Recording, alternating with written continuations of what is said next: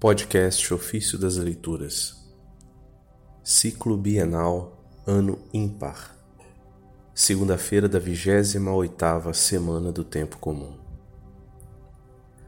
Deus preferiu que o homem ganhasse a salvação pela fé mais do que pelas obras. Dos Comentários sobre os Salmos de Santo Ambrósio, Bispo. Eis que ponho as minhas palavras em tua boca.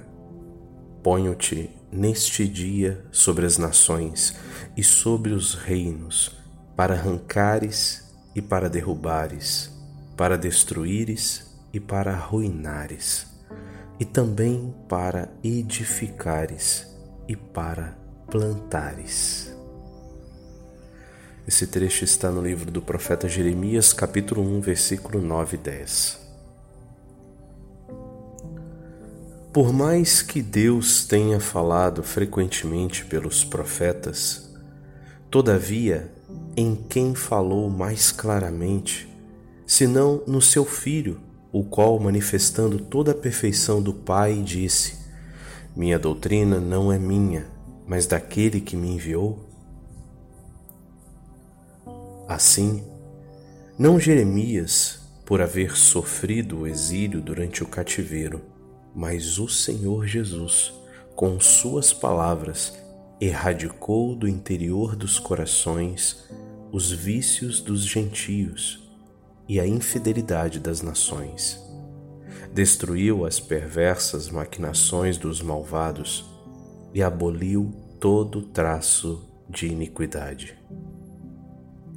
Em seguida, infundiu a fé e a prática da continência para que as virtudes não se misturassem com os vícios como num vaso quebrado.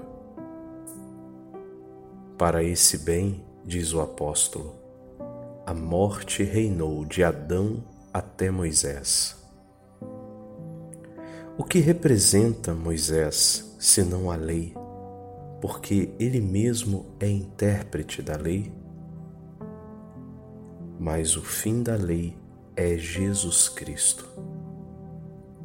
Reinou, pois, o pecado no mundo, e no pecado a morte. Cruel e quase intolerável pena do pecado. Sem dúvida, Moisés nos ensinou a levantar as mãos a Deus na oração, instituindo o culto religioso. Mas ainda seria insuficiente a ajuda da lei se não tivesse vindo à terra o próprio Jesus a carregar as nossas debilidades o único que não podia ser aplacado pelos nossos pecados e cujos braços não vacilaram.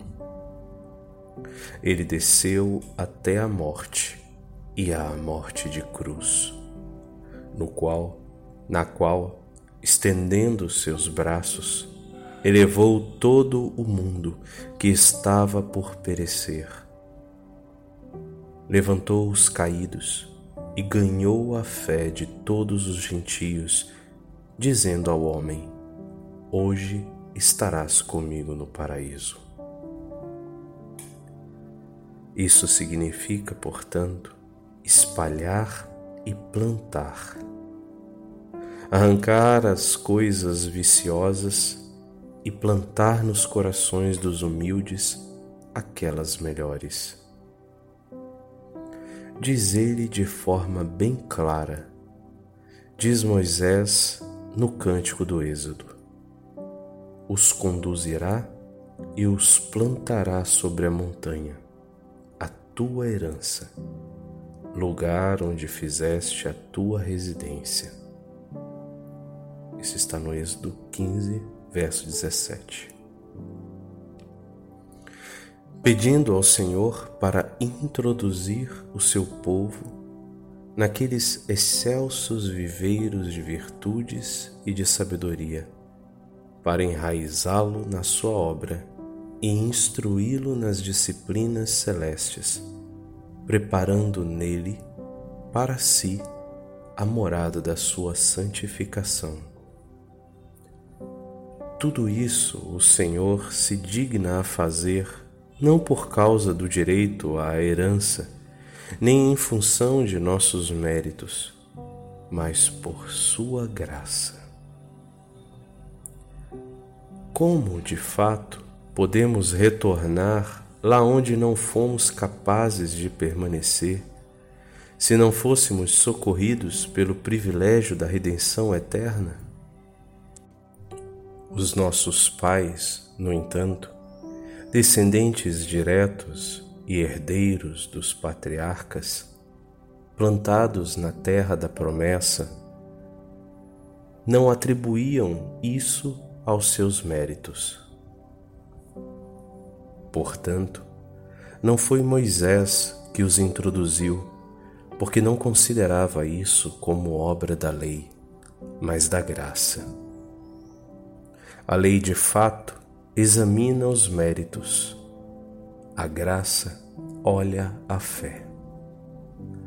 Por isso, de maneira bem clara, o apóstolo, seguindo a fé dos pais, diz: Nem o que planta é alguma coisa, nem o que rega, mas Deus que dá o crescimento. Isso está na primeira carta de Coríntios, capítulo 3, verso 7. E não te inquietes, porque ainda diz mais: para lhes dardes lugar, abatestes os povos. Salmo 43, verso 3. De agora em diante, pois, recolhe, porque não é quem planta ou irriga que dá o incremento, mas quem pode fazer crescer é aquele mesmo Senhor que, como foi dito, plantou os povos. Pois é certo que quem faz a plantação crescer é quem a plantou.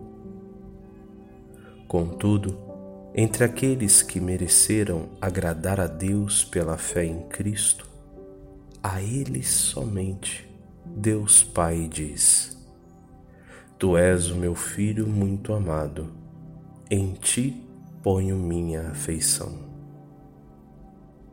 Marcos 1:11